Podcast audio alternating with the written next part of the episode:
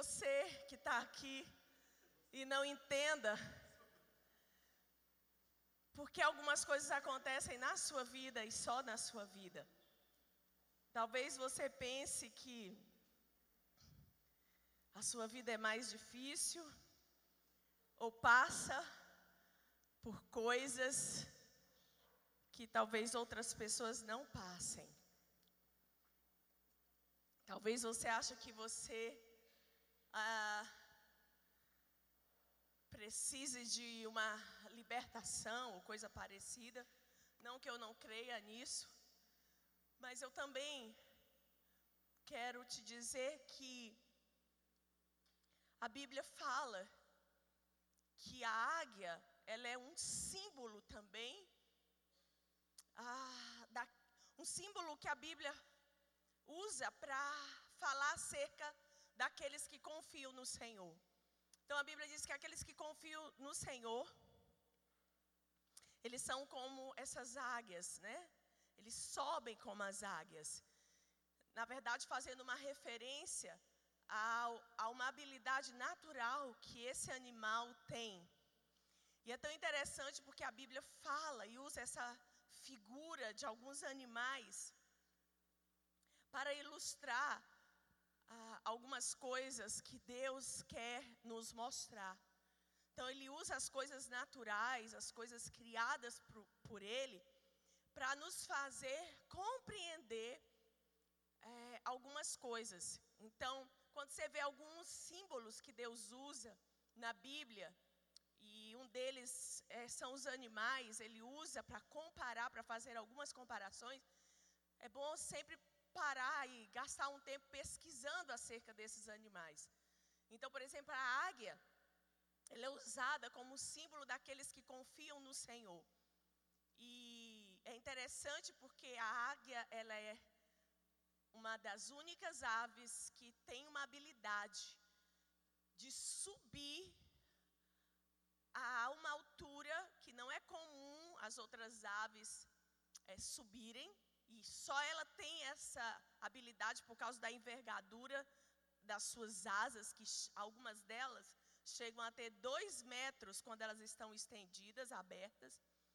E elas conseguem, com uma habilidade natural delas, posicionar essas, essa, essas asas é, ah, numa angulação que o próprio vento mais forte da tempestade lança ela para cima das nuvens.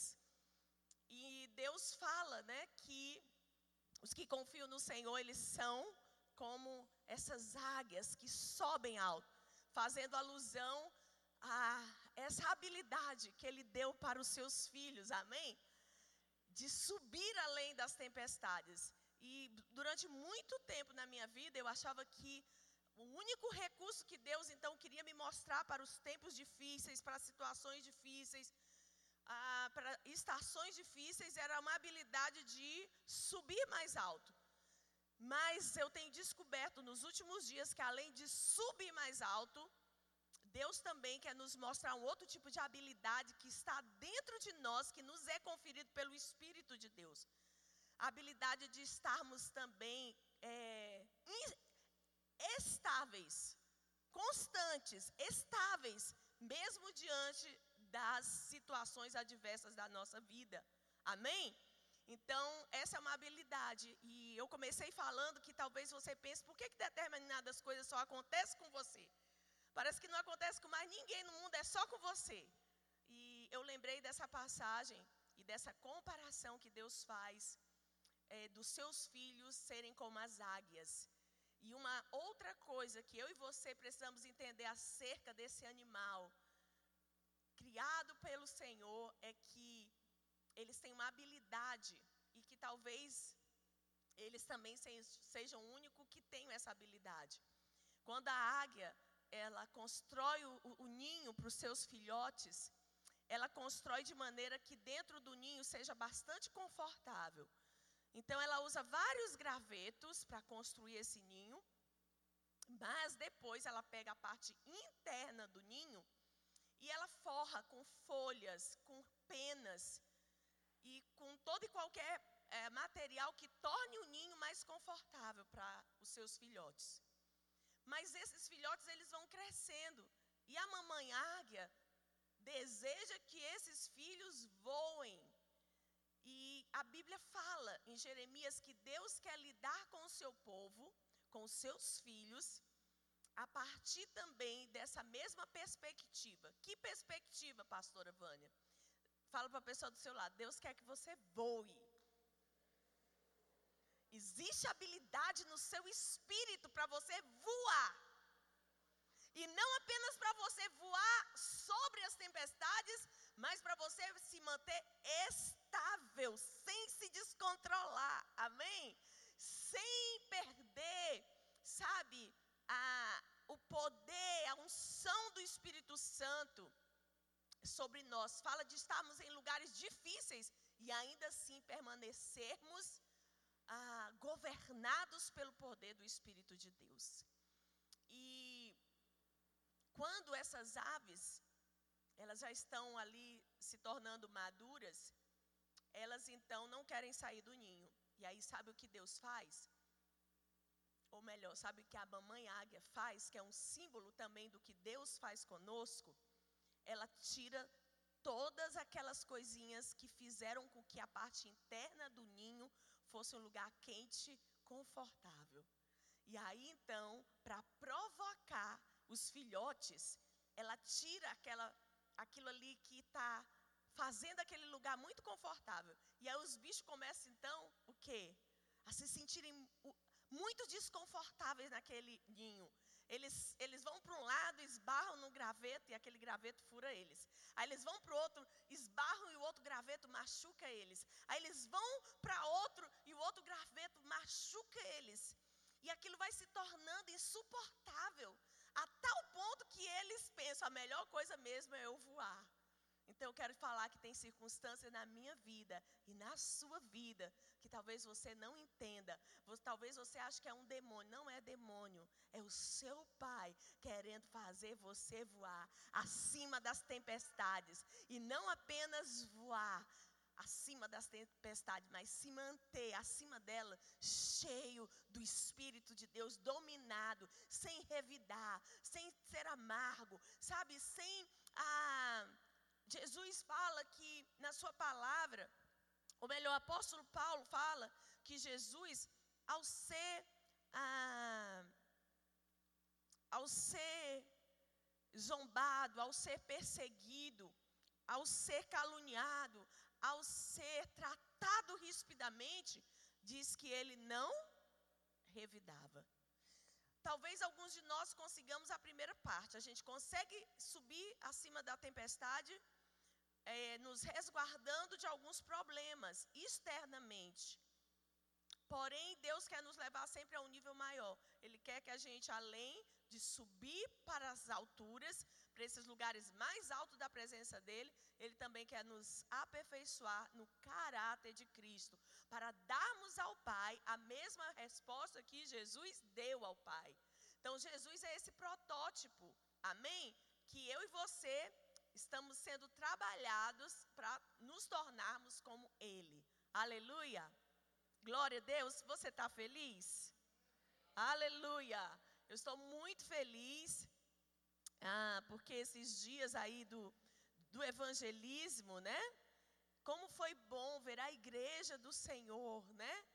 É, eu acho muito bacana um lugar que, onde não existem estrelas, onde a única estrela é Jesus. Você concorda que Ele é único e digno? Amém? Então foi tão maravilhoso ver todos servindo, todos se mobilizando. Gente, é, é, isso é revolucionário. Isso, ah, como é bom estarmos numa igreja onde os pastores não são aqueles que fazem tudo, onde os pastores estão lá só para destravarem os destinos de cada um dentro do corpo de Cristo. Gente, acredite-me, em muitos lugares nós não vemos coisas assim. Amém? Então, isso é maravilhoso. Você está no lugar seguro, onde você vai viver aquilo que Deus tem para você. Amém? Ah, de maneira que você está num ambiente, numa atmosfera onde você é destravado para viver essas coisas. Não que não se precise de liderança. Eu até vou falar um pouco sobre isso hoje, mas a liderança, o principal papel dela é desenvolver outras lideranças no meio do corpo. Amém? Então, para mim, foi muito bom saber que as coisas acontecem ainda, de, ainda que eu pessoalmente não esteja lá, ainda que pastor Marcílio pessoalmente não organize, ainda que outros pastores pessoalmente não estejam naquilo, mas os santos, amém? Fazendo cada um a sua parte, onde a único que recebe toda glória, honra é o Senhor. Isso é maravilhoso. Vocês estão de parabéns. Eu não sei se estão aqui todos os organizadores. Amém? Eu sei que alguns ah, os supervisores aí das equipes é, que organizaram, Zé Carlos, Eric, Pedro, Denilson, enfim, e tantos outros, amém? As meninas que trabalharam, servidores, enfim, parabéns para você, igreja, amém? Parabéns para Jesus através de você, e isso é uma coisa linda de se ver. Então, estou muito orgulhosa. Chorei em alguns momentos vendo os stories, vendo as fotos. E eu chorei, sabe por quê? Que bom que eu não estava lá. Sabia que o papel do líder é se tornar desnecessário? Amém? Então, quando um bom líder, um bom líder, eu sei que nós estamos sendo bom líder, sabe por quê? eu me torno cada vez mais desnecessário e cada vez mais eu vou para os níveis estratégicos. A gente sobe para ouvir a voz do Pai. Aleluia! E assim guiarmos, ouvindo a sua voz, guiarmos o corpo de Cristo. Mas se você é um bom líder, você que é um líder de célula, você tem que treinar alguém para que o mais rápido possível você seja, diga comigo, desnecessário. Aleluia! Será que você tem um coração assim, tão desprendido, que você possa dizer: Senhor, faz-me desnecessário, levanta outros. Sabe, Deus procura por pessoas assim, irmãos. Durante muito tempo na minha vida, eu fui uma líder tão controladora, eu fui uma líder tão apegada a tantas coisas, mas ah, essa paixão pelo Espírito do Senhor, essa paixão pela Sua presença, deu oportunidade do Senhor desconstruir essas coisas em mim. Aleluia! E Ele pode fazer isso em você, em mim e todos os processos que eu e você precisamos viver para juntos a vivermos o propósito de Deus, Ele falar, se a gente der oportunidade para Ele. Amém? Então fala para a sua vida, diga assim, para o seu vizinho, diga assim, bem-vindo à igreja, que quanto mais você cresce, mais desnecessário você se torna, e Jesus se torna aquele que sustenta tudo em todos. Diga para a pessoa do seu lado: se você quer ser estrela, vá para outra igreja. Aqui as suas probabilidades são mínimas. Vamos aplaudir o Senhor! Aleluia! Nós estamos buscando pessoas que sirvam desinteressadamente. Pessoas que sirvam sem que os seus nomes estejam no outdoor, sem que você tenha títulos para fazer, sem que você tenha expectativa para receber obrigado e elogios. Aleluia! Aleluia! Como você reage quando alguém te elogia? Você sabe fugir? Você sabe dizer, olhar no olho e falar: se você está vendo tudo isso em mim, certamente você não está me vendo, mas você está vendo Jesus em mim. Aleluia! Glória a Deus! Ah, que bom estar aqui hoje, compartilhar a palavra do Senhor. Hoje a gente vai um pouquinho mais na frente. Amém? A gente ama o vinho, ama esses momentos do louvor, quando o Senhor vem e a gente pode celebrá-lo com tanta força. Mas também amamos a palavra dele. Aleluia. Você está de parabéns, você que está aqui hoje, apesar de ter passado aí dias intensos. Ok, alguns irmãos perguntaram para mim no último, a gente falou, só recapitulando, eu já vou falar da dúvida que alguns irmãos é, me perguntaram no final da segunda aula, mas a gente falou o quê? Que tem duas experiências. Impre... Gente, outra coisa, deixa eu falar para você, essas séries que eu ministro, essas séries eu uso um curso que eu faço com o pastor Pedro Estrela. É um pastor que eu sigo, que me abençoa muito. Não quero que você pense que eu tiro tudo isso da minha cabeça. Não, tá bom? Eu faço um curso, eu estudo com ele, estudo também, já estudei muita coisa com o pastor Luciano Subirá. Já estudei muita coisa, fiz a escola da Bíblia com Mark Schubert e estudo com muitos outros pastores, como Joseph Prince, e, enfim, vários outros. Tem uma lista. Se você quiser um dia saber os livros que eu leio, eu posso até colocar isso lá no meu Instagram, tá bom? Mas essa série, por exemplo, que eu estou fazendo, é de um curso que eu faço com o pastor Pedro Estrela. Então não pense que eu sou essa bola toda porque eu aprendo com alguém. Tá bom? Aleluia. Espero não ter decepcionado você que estava pensando, né? Que eu tirava isso tudo de mim. Mas, só para você não ficar muito decepcionado, a unção é minha, tá bom? Que nem é minha, né? A unção é do Senhor. Gente, por que, que eu estou falando isso? Porque eu vejo as pessoas, às vezes, com, com muita falta de cuidado, de escrever frases é, que não são suas. E eu não estou contra. Muita coisa que eu prego faz parte do, do meu dia a dia. Elas entraram para dentro de mim porque eu gastei tempo estudando. Mas, a, sabe, eu, eu acho tão feio você pregar coisas que. Eu acho feio, tem pessoas que não venceram o pecado. E aí elas vão lá para a net e elas começam a falar de santidade. Aí tem outros que não romperam é, financeiramente, mas elas estão lá para ensinar como você ficar rico. Tem gente que ainda não casou e está lá falando como você tem um casamento feliz.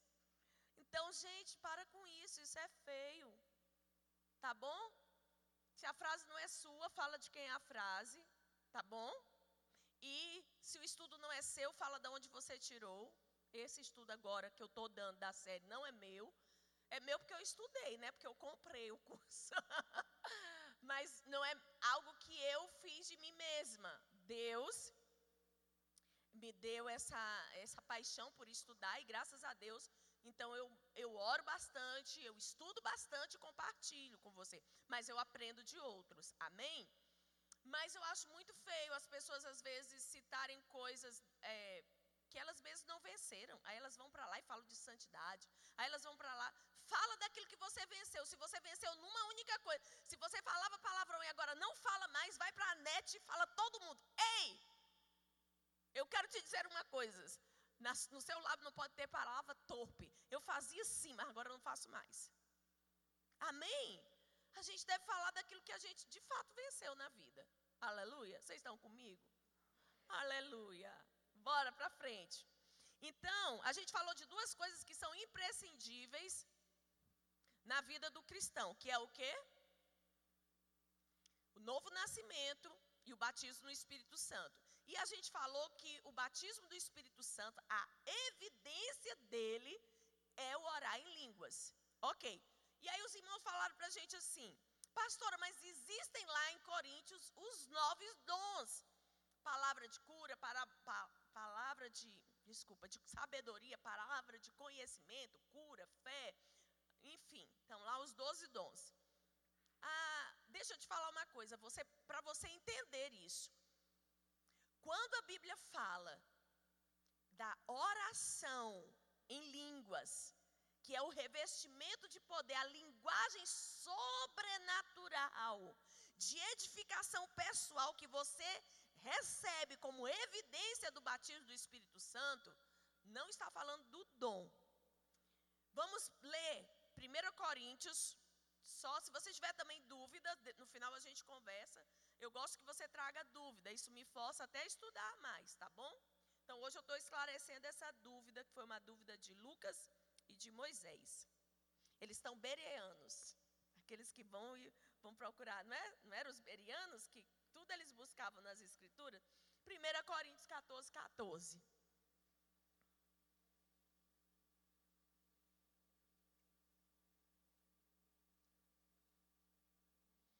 Pois se eu oro em línguas, meu espírito ora, mas a minha mente fica infrutífera.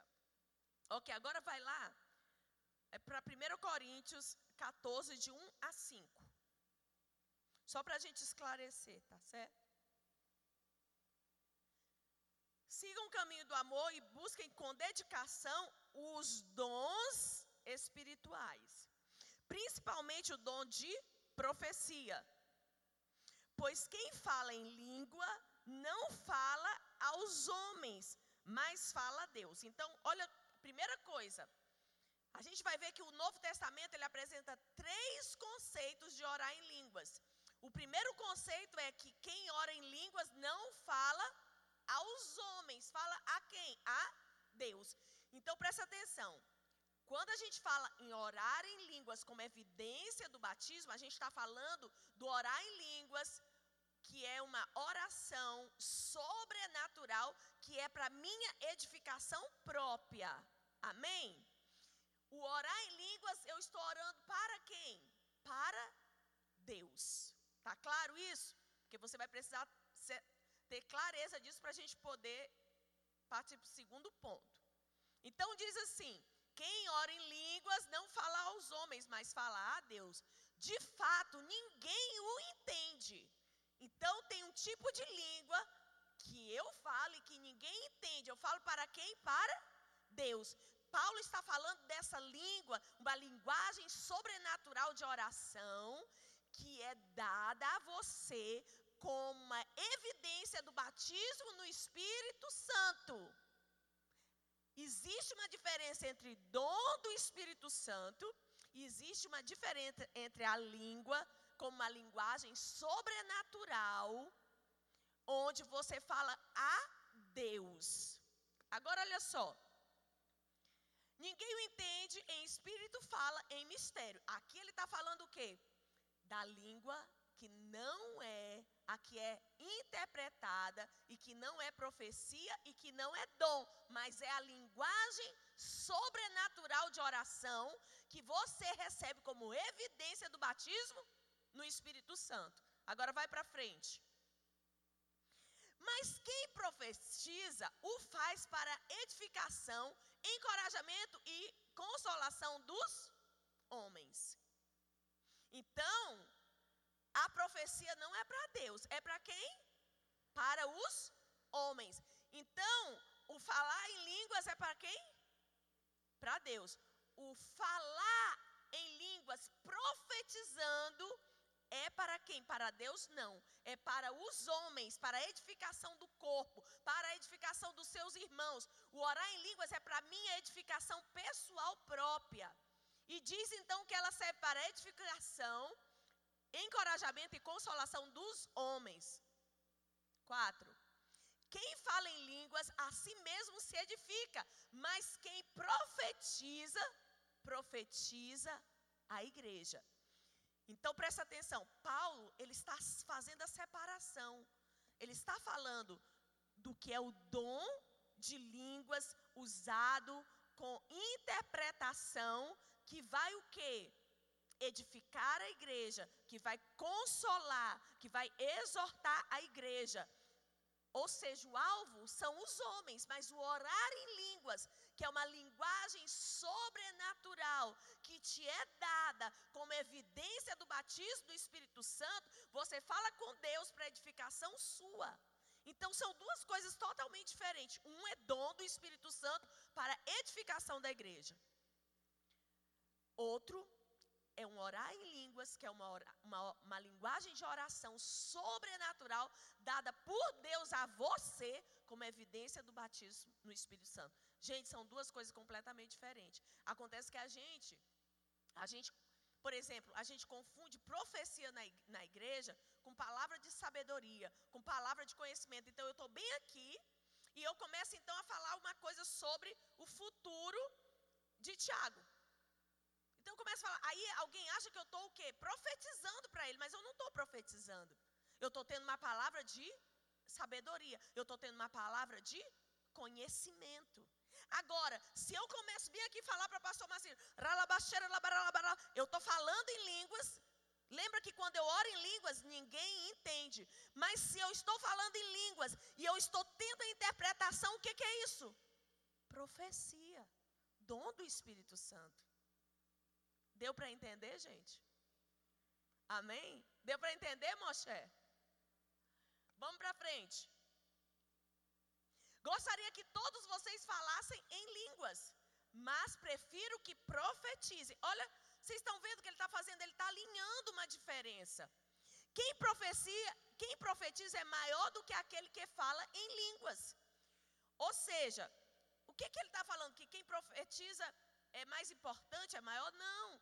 Ele está falando que você vai ser mais útil. É no sentido de você ter mais utilidade dentro do corpo. Porque quando você ora em línguas, você está edificando quem? a si mesmo. Mas quando você profetiza, você está edificando a igreja, o corpo de Cristo. E ele diz: Gostaria que todos vocês falassem em línguas, mas prefiro que profetizem. Quem profetiza é maior do que aquele que fala em línguas, a não ser que as interprete para que a igreja seja edificada. Quem entendeu? Estão comigo? Então não se confunda mais, porque algumas pessoas usam o quê? usam esse versículo para dizer que o orar em línguas está incluído dentro dos dons e que por isso uns têm o dom da fé, o outro de cura, o outro ah, de profecia e que então você pode ter o batismo e não orar em línguas. Presta atenção. Oração em línguas é uma linguagem sobrenatural, onde você fala com Deus edificando a si mesmo e é dada como evidência do batismo no Espírito Santo. Se você está na igreja e não ora em línguas, você deve buscar o revestimento de poder. Por quê? São dois acontecimentos imprescindíveis na vida de todo cristão. O primeiro é o novo nascimento, o segundo é o batismo no Espírito Santo. Não se iluda achando que ah, não, mas eu não, eu tenho outro dom, meu dom não é orar em línguas. Deixa eu te dizer. O dom de orar em línguas como dom de variedade de línguas, ele é o que a Bíblia fala, quando ele é seguido de interpretação, ele é o que a gente chama de profecia na igreja. Mas o revestimento de poder, o derramamento do céu sobre a minha vida, sobre a sua vida, ele é evidenciado, ele é selado, digamos assim, por essa linguagem que a gente recebe sobrenatural de oração, chamada oração em línguas. Não abra mão disso, não deixe o diabo te enganar, achando que isso é uma coisa dispensável na sua jornada cristã. Não é. Você deve trancar no seu quarto, vir aos cultos, por onde você for, esse deve ser o seu alvo nos próximos dias, buscar o batismo do Espírito Santo. Tudo vai mudar na sua vida. Isso pode acontecer junto? Pode. Alguém pode se converter e já ser batizado? Pode. No meu caso, foi quase um ano depois. Gente, foi uma das experiências mais lindas e mais doidas na minha vida. Porque no momento, não, não era muito é, diferente do que eu já havia sentido. Do toque do Espírito Santo, aquela emoção, a gente chora quando Deus toca na gente. Mas o dia seguinte da minha vida, o dia seguinte da minha vida foi totalmente diferente.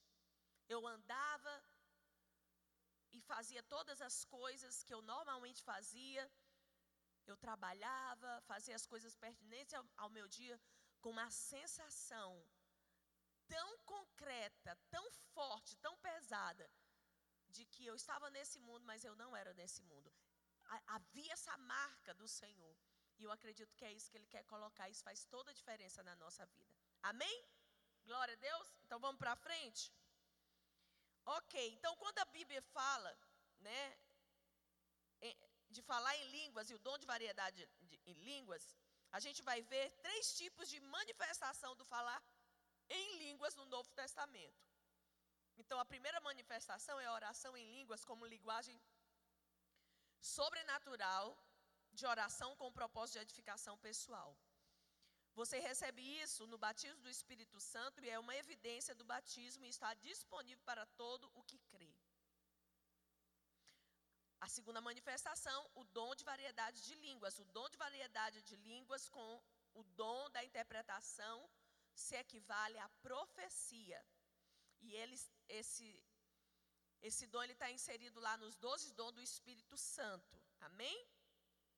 Embora todos possam ter dons, nem todos terão os mesmos dons, e nem todos que já falam em línguas como linguagem sobrenatural de oração terão o dom de variedade de línguas. 1 Coríntios 12, 8. Então diga comigo assim: nem todos que têm o dom de línguas, como a linguagem sobrenatural de oração, terão o dom de variedade de línguas. Eu, por exemplo, eu não tenho. Eu tenho o dom de línguas, eu tenho a linguagem sobrenatural de oração. Agora, se você ora em línguas e Deus permite que você as interprete, então você tem o dom. Amém? Você tem o dom de variedade de línguas e de interpretação. E Paulo está dizendo o quê? Que esse dom nós devemos buscar, que esse dom é superior. Por que, que é superior? Porque um só serve para você, o outro serve para quem? Para toda a igreja. Então, gente, faca na caveira, tranca no quarto, que eu quero já já que você comece a orar em línguas, como dom de variedade de línguas e com interpretação. Eu quero que alguém comece a falar e interpretar a língua aqui. Aleluia! Vamos lá, alguém! Quem está preparado aí? Bora buscar? Aleluia! Então, olha só, pelo Espírito, a um é dada a palavra de sabedoria, a outra palavra de conhecimento pelo mesmo Espírito. Então, aqui fala que o dom muitas vezes é dado a um mas não é dado a outro. Os dons que eu tenho são diferentes dos dons que vocês têm. Ninguém tem os mesmos dons. Há uma variedade. O Espírito Santo distribui isso conforme o querer dele. Quem está entendendo? Aleluia. E a, o terceiro tipo de manifestação que está descrito no Novo Testamento é o de línguas como sinal aos incrédulos. 1 Coríntios 14, 24 a 25. Mas se entrar algum descrente ou não instruído, quando todos estiverem profetizando, ele por todos será convencido de que é pecador, e por todos será julgado. Então ele está dizendo que é um tipo, uma terceira manifestação que é para quem? que é para convencer o quem? Os incrédulos, como um sinal para os incrédulos. Amém? Glória a Deus. Então vamos avançar aqui um pouquinho mais. Quando a gente é batizado, nós recebemos essa linguagem sobrenatural que podemos falar, né? Todos os dias. Então, a gente não, embora essa seja uma experiência única, ela não é para acontecer na nossa vida a partir desse ponto uma única vez, mas é para você utilizar. Gente, quem tem é, essa linguagem sobrenatural de oração precisa fazer uso, amém? Glória a Deus. A gente precisa fazer uso disso, não guarda na gaveta, porque isso é para sua edificação própria. Irmãos, tudo aquilo que é do Espírito é uma coisa que a gente precisa entender, que a gente precisa pôr em prática. Então, é, é, é maravilhoso a gente falar sobre essas coisas, porque são coisas que a gente consegue praticar. Então, muitas vezes, a gente acha que aquilo foi só uma experiência que Deus deu para a gente naquele dia. Não! É uma experiência que te capacitou a ter essa linguagem sobrenatural na sua vida o tempo todo. Então você vai falar com Deus, vai falar em mistério. Isso é uma arma poderosa. Deixa eu te dizer uma coisa. Sábado eu preguei numa igreja e depois a gente saiu para uma comunhão. Eu comi algo que eu não me senti bem. E eu passei é, domingo e segunda bem molinha. E quando foi na terça-feira ontem, eu falei: Meu Deus, eu preciso me levantar. Eu preciso tomar atitude. Eu preciso estudar o que eu vou ministrar na quarta-feira, preparar a minha ministração. Eu quero estar contigo, Senhor. E eu estou me sentindo. Ah, quantos aqui lutam, às vezes, tem luta com a sua natureza adâmica? O que, que é a natureza adâmica? É o seguinte: é o seu espírito chamando, vamos orar, vamos adorar. Mas a sua natureza adâmica diz assim: deixa para depois, fica aqui deitadinho, tá tão bom, né? Liga aí a Netflix, vai assistir um, um, um filme, né? Então, gente, eu estava na luta contra a minha natureza adâmica. Só dois dias, gente. Dois dias que eu fiquei mole para poder botar o pé de novo, né? Para a gente se levantar, para a gente se posicionar, para a gente vencer a passividade. A gente já é, sente que a gente precisa lidar com aquilo. E geralmente, como que eu faço? Eu começo orando em línguas.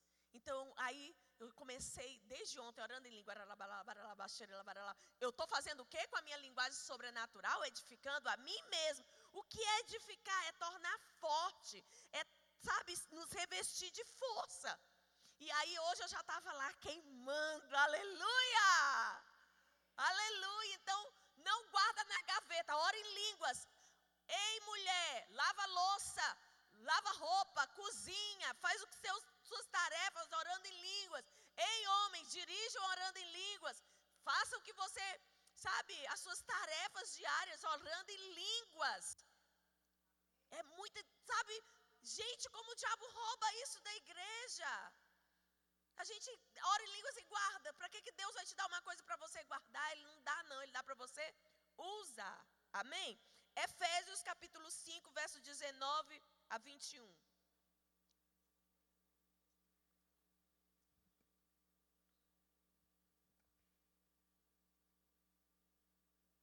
Então, olha só, falando falando entre si com salmos, hinos e cânticos espirituais, cantando, louvando de coração ao Senhor. Volta um versículo para mim, um, um versículo para trás.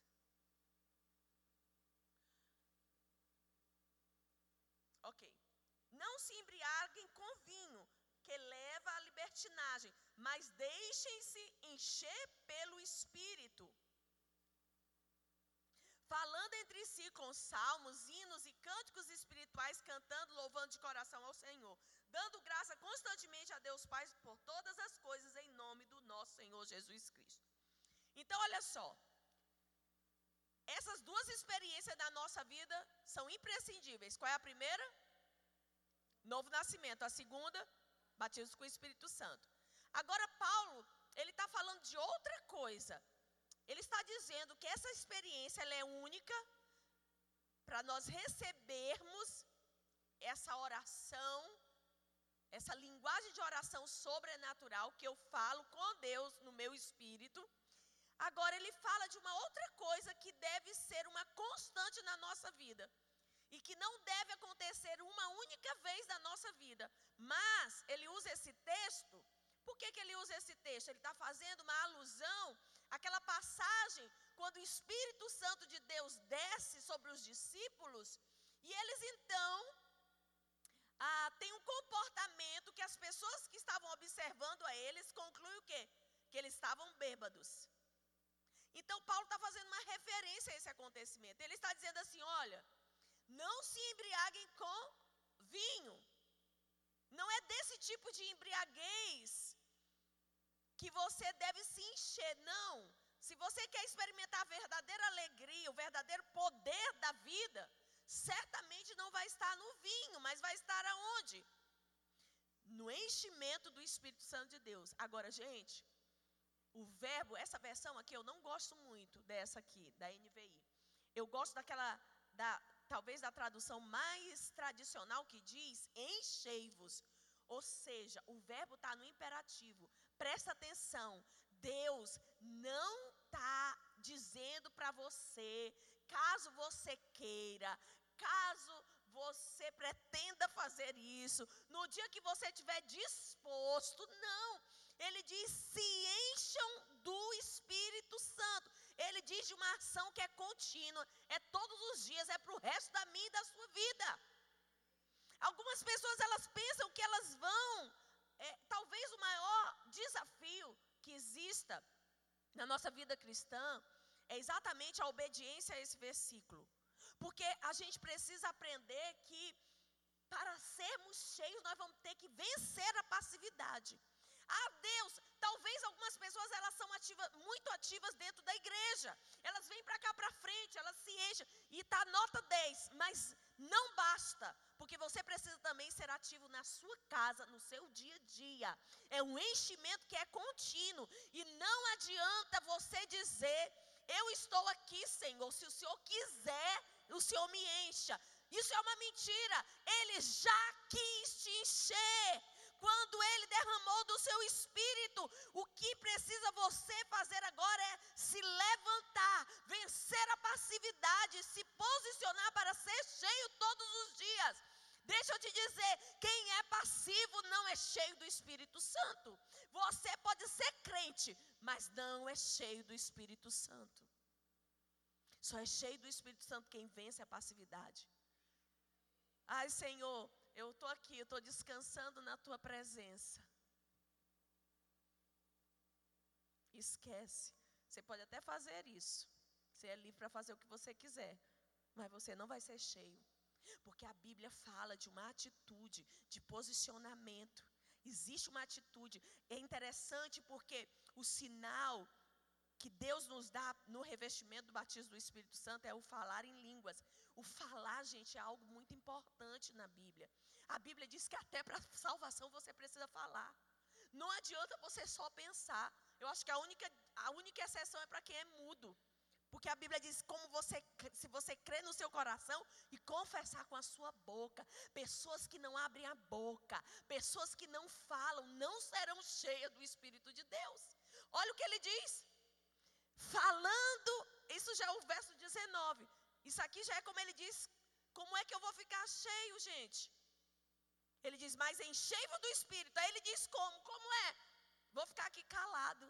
Não, eu vou ficar aqui deitado. Não, levante-se, ligue o som, abra sua boca, cante, ore, declare a palavra de Deus. É assim que a gente fica cheio, criatura. Você precisa abrir a boca. Senão você não vai ser cheio. É necessário abrir a boca, é necessário falar. Uma das coisas que eu faço muito na minha vida de oração, eu leio a Bíblia em voz alta. Eu leio os salmos em voz alta. Eu leio, eu leio, eu leio, eu leio, eu declaro, declaro, declaro. E sabe, irmãos, a gente começa a ver, sabe? Crente que não abre a boca, crente que ora para dentro, crente que não confessa, confessa a palavra, crente que acha que o relacionamento dele com Deus é aqui, é aqui, mas é para fora. Tem que abrir a boca. Eu quero dizer que crente que não fala é oprimido, crente que não confessa a palavra, crente que não abre a boca, crente que não sabe falar com Deus, que é só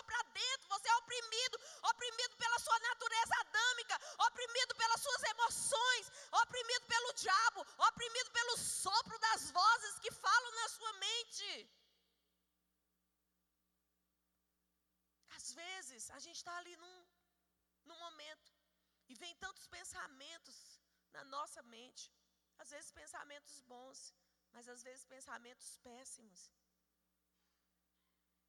E a gente precisa saber a sair da passividade. O diabo vem para você e fala: fica aí quietinho, descansa mais um pouquinho.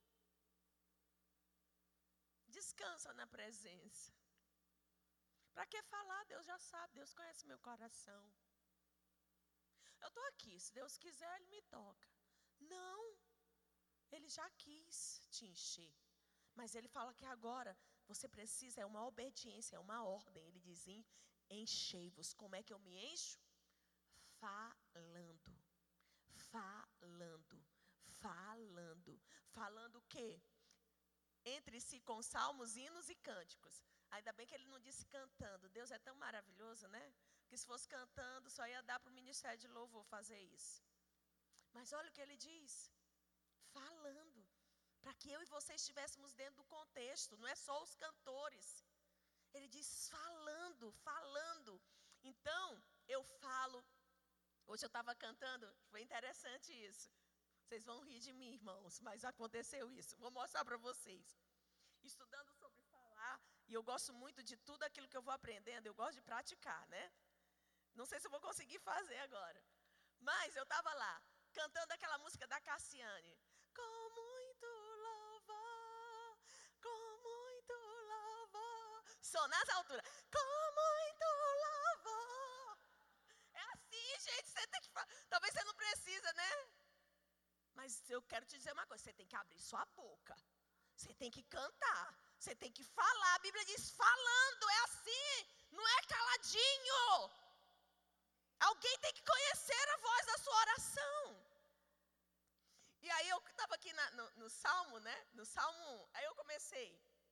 Bem-aventurado é aquele que não anda no conselho dos ímpios, não se detém no caminho dos pecadores, nem se assenta na roda dos escarnecedores. Pelo contrário, o seu prazer está na lei do Senhor e nela medita de dia e noite.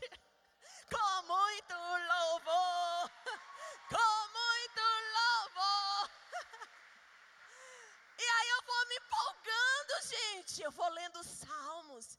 E os salmos viram uma canção nos meus lábios. E pensa uma pessoa que é desafinada. Pensa uma pessoa que não é musicista, que não sabe de nada.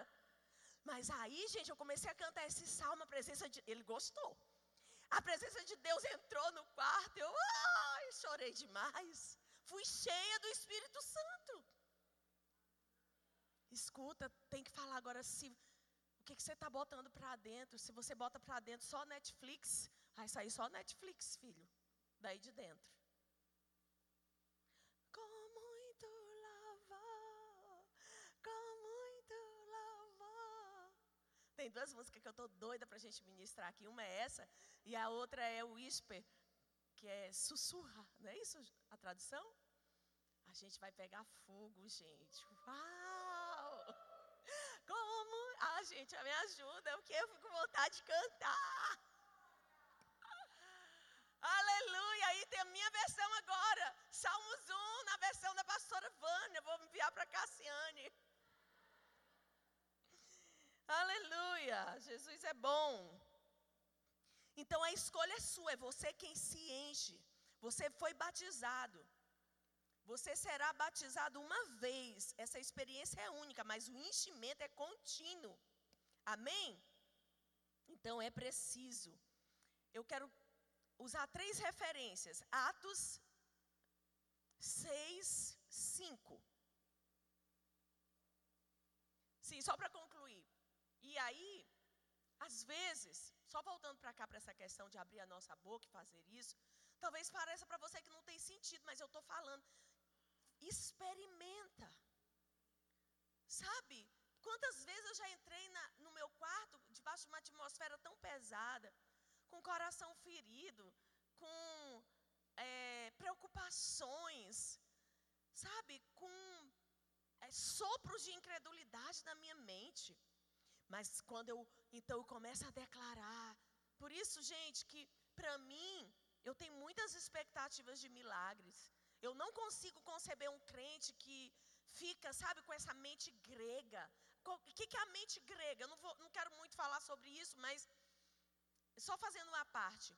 Quando Alexandre ele conquistou a Ásia, ele voltou então destruindo todas as cidades que não se aliaram a ele para a conquista da Ásia, que era o império do rei Dario naquela época.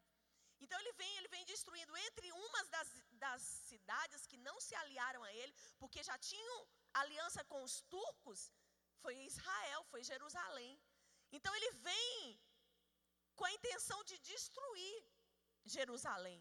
Mas aí tem uma tem uma história que é contada pelo grande historiador Joséfos e diz que os sacerdotes, sabendo que Alexandre vinha para destruir Jerusalém, ele então chama todo mundo para buscar ao Senhor, ele se humilha e Deus diz para ele: Olha, veste todo. Isso não está na Bíblia, gente, mas está né, na história, registro histórico. E todos vestiram de branco e o sacerdote se vestiu com aquelas vestes mesmo sacerdotais, com turbante, com a mitra. E Deus disse para ele: agora vai, antes de Alexandre chegar até a cidade para destruí-la, você vai se apresentar com o povo diante dele vestido dessa maneira.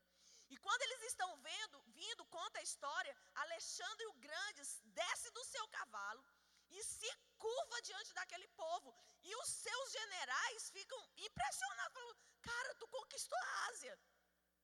Tu conquistou e tu vem destruindo todos os as cidades que não se aliaram a você. Como é que tu chega agora diante desse povo vestido de branco e se ajoelha?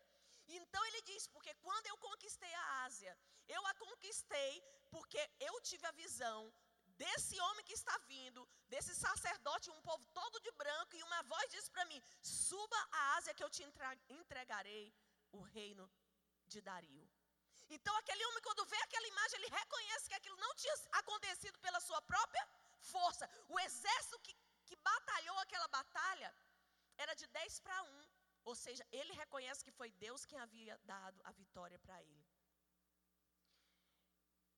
Mas por que mesmo que eu falei? Fui tão longe que eu não sei voltar. Hã?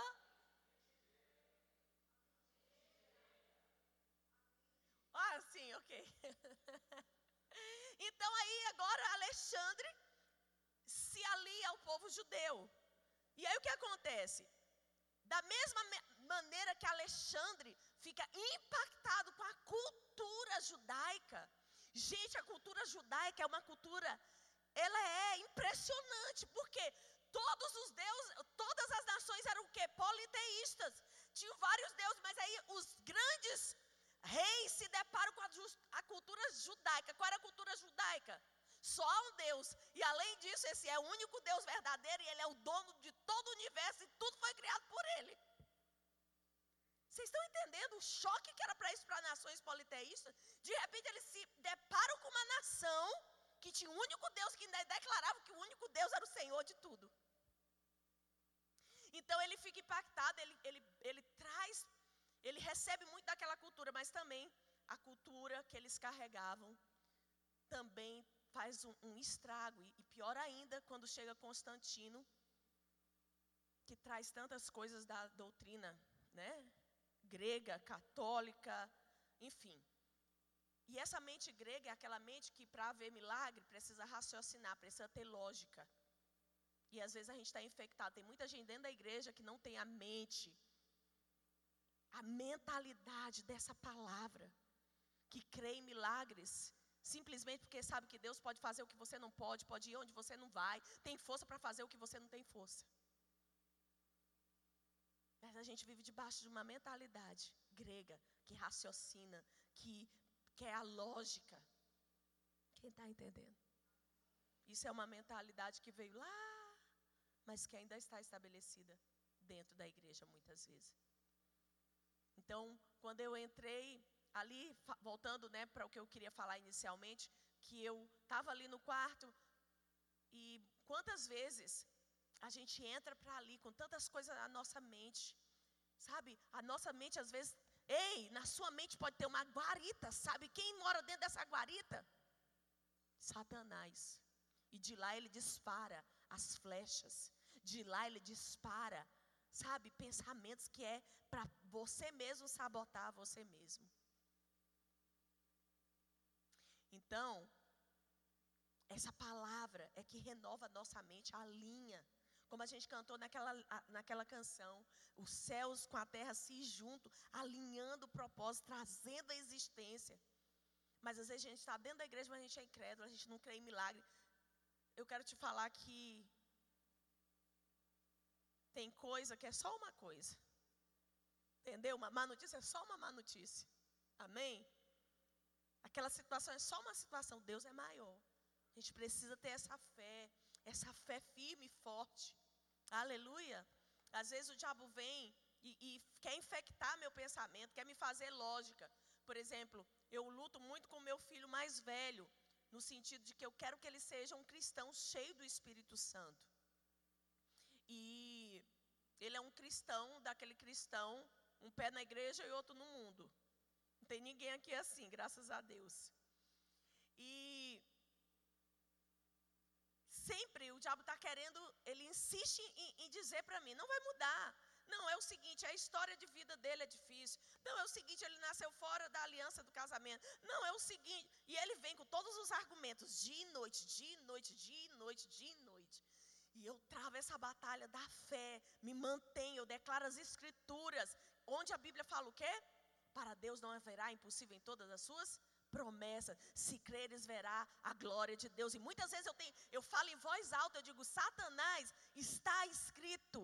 Meu Deus não mente, Ele não pode mentir, não há exceções. Ele diz: se creres, verá a glória de Deus. Ele não deixou nenhuma exceção, e nenhum, quando Ele diz essa palavra, Ele engloba tudo aquilo que poderia ser contra, Ele engloba todos os impossíveis, Ele engloba tudo que poderia ser difícil demais. Ele diz: se creres, verás a glória de Deus. Então eu me mantenho em fé nessa guerra, sabendo que hoje eu estou mais perto do que ontem. Quem viver, verá. Não deixe nenhuma área de desesperança na sua vida. Não deixe, isso é antibíblico. Desesperança é antibíblico. Nós temos o que? A mente de Cristo. Diga para a pessoa do seu lado: Ei, Deus foi o primeiro a fazer o transplante que o mundo ainda não viu transplante de mente. Ele disse: Você tem a mente de Cristo. Pode aplaudir o Senhor. Não passa vontade.